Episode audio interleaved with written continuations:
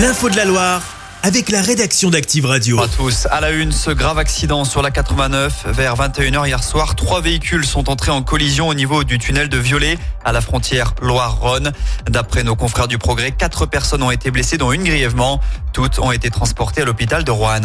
Elle a pris la direction de Paris. Royal, c'est le nom de cette vache de Noailly qui rejoint le salon de l'agriculture. Elle participera sur place à un concours de beauté dimanche. À noter que cette année, la Loire sera représentée porte de Versailles. C'est une première.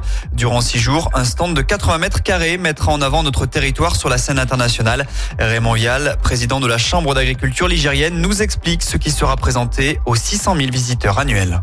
Le tourisme sera mis en avant, bien sûr avec tous ces beaux paysages, mais aussi l'agriculture et les agriculteurs qui pourront vendre et en plus faire déguster avec Destination Saint-Étienne tous les produits ligériens à ceux qui le souhaitent. Nous aurons une panoplie complète des productions de la Loire, depuis le fromage, la charcuterie, la pâte de fruits, du yaourt. Chaque producteur pourra vendre les produits de ses collègues. Des propos recueillis par Marnie Poyer.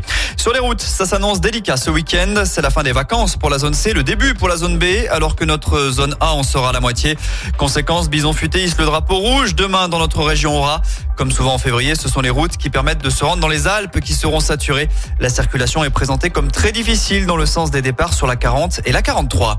Après la dubbing et la Funky Family, le Forestival vient d'annoncer 13 nouveaux noms ce midi. On retrouve notamment Zao de Sagazan. Il fait toujours beau au-dessus des nuages. Ou encore Chinese Men. Rappelle que le festival de Trollin se tient du 2 au 4 août prochain. Et puis on termine avec un mot de sport. Il y a du foot au programme ce week-end. La SS reçoit Annecy demain à 15h.